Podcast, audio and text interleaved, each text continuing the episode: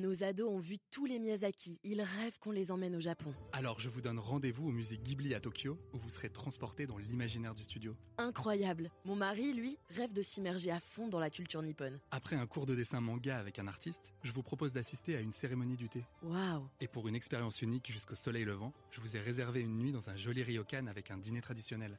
Je nous y vois déjà. Avec Marco Vasco, ne rêvez plus, vivez votre voyage l'esprit libre. Au rendez-vous sur marcovasco.fr pour imaginer votre prochain voyage sur mesure. Les podcasts du Figaro. Prêt pour le décollage.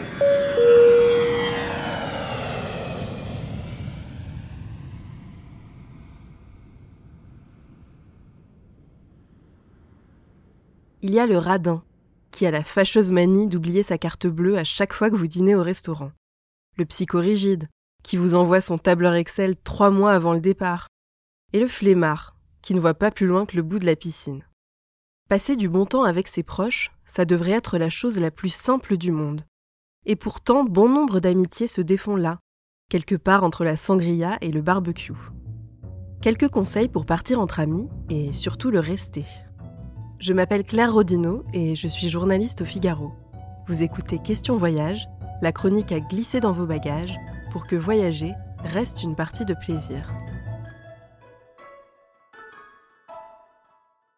Tout d'abord, avant de partir loin et longtemps, faites déjà le test sur un week-end. Car on a beau très bien connaître une personne, elle peut montrer un visage bien différent une fois loin du métro boulot dodo. C'est ce que nous explique Marion Blick, psychologue clinicienne et spécialiste des relations toxiques. Ah, il y a des gens qui veulent aussi voyager pour justement s'ouvrir, s'éclater, découvrir, être aventuriers alors qu'ils ont une vie un petit peu tranquille et pépère ou des boulots euh, un petit peu monotones ou moroses ou enfermés dans un bureau. Et puis il y a des gens au contraire qui sont tout à fait à l'aise et qui ont l'air aventuriers et, et ouverts, qui en fait en voyage, il y a d'autres parts plus méfiantes ou plus angoissées, anxieuses, donc contrôlantes, qui se révèlent. Budget, envie, organisation. Un week-end au vert permettra de voir facilement si vous êtes compatible. Un peu comme un casting finalement. Et si le week-end se passe mal, il sera toujours temps de choisir quelqu'un d'autre pour votre road trip en Australie. Ensuite, ayez une vraie discussion pour poser les jalons de votre voyage avant de partir. Est-ce que vous êtes plutôt restaurant 3 étoiles ou sandwich dans la voiture? Plutôt grasse matinée et ponche coco au déjeuner ou lever aux aurores pour faire la tournée des musées? Enfin, quel est votre budget précis pour l'hôtel, les repas, les petits à côté? Poser ces questions ne vous fera pas forcément passer pour le rabat-joie de service. Cela vous évitera, en revanche, bien des mauvaises surprises. Chaque fois qu'on a des attentes exagérées ou irréalistes, on est déçu. Et quand on est déçu, en général, on en veut à l'autre ou on s'en veut. Donc, il vaut mieux parler des attentes. Hein. Qu'est-ce que vous cherchez dans ce voyage-là? Découvrir un pays, être avec des familles, que les enfants soient à la plage. Il vaut mieux annoncer nos désirs et que tout le monde soit un petit peu averti pour qu'il n'y ait pas trop de désillusions ou de non-dits. Enfin, évitez de partir avec votre exact opposé. Les célibataires si vous êtes en couple, les fêtards si vous êtes du genre une tisane et au lit. Cela ne revient pas à dire qu'il faut partir avec son alter ego, ce qui serait franchement ennuyeux, mais simplement à s'assurer qu'il y a une compatibilité de base sur vos envies.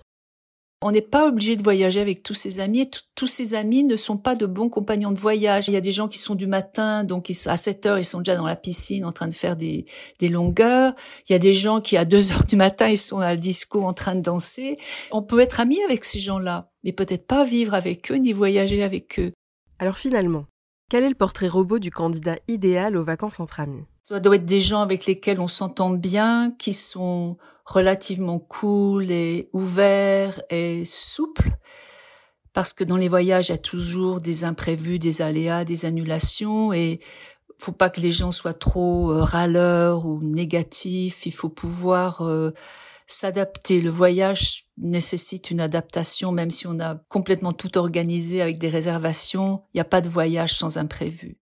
Et si malgré toutes ces précautions, les vacances tournent mal, ayez bien en tête que c'est aussi dans les moments de conflit qu'on apprend à connaître ses amis. Mais aussi qu'on apprend à se connaître soi. à poser ses limites et à savoir ce que l'on attend vraiment. Mais on ne peut pas ne pas s'écouter pendant pendant un mois ou quinze jours ou trois semaines. Un conflit, c'est un désaccord. C'est comme deux plaques tectoniques qui se qui se rencontrent. Et les conflits sont bons parce que souvent les conflits viennent de on ignore trop longtemps les différences, on ne dit pas ce qu'on pense, hein, on se suradapte. Et il y a un moment où ça casse parce qu'on l'a fait une fois, deux fois, trois fois sans rien dire. Et il y a un moment où on explose. Finissons sur une note positive.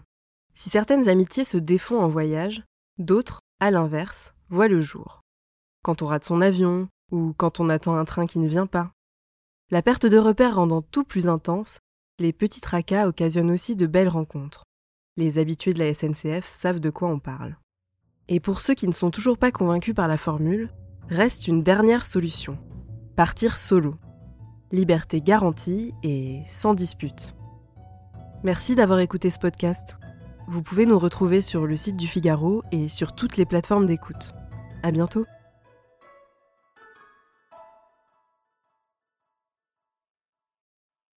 Nos ados ont vu tous les Miyazaki. Ils rêvent qu'on les emmène au Japon. Alors je vous donne rendez-vous au musée Ghibli à Tokyo, où vous serez transporté dans l'imaginaire du studio. Incroyable. Mon mari, lui, rêve de s'immerger à fond dans la culture nippone. Après un cours de dessin manga avec un artiste, je vous propose d'assister à une cérémonie du thé. Waouh Et pour une expérience unique jusqu'au soleil levant, je vous ai réservé une nuit dans un joli ryokan avec un dîner traditionnel. Je nous y vois déjà. Avec Marco Vasco, ne rêvez plus, vivez votre voyage l'esprit libre. Au rendez-vous sur marcovasco.fr pour imaginer votre prochain voyage sur mesure.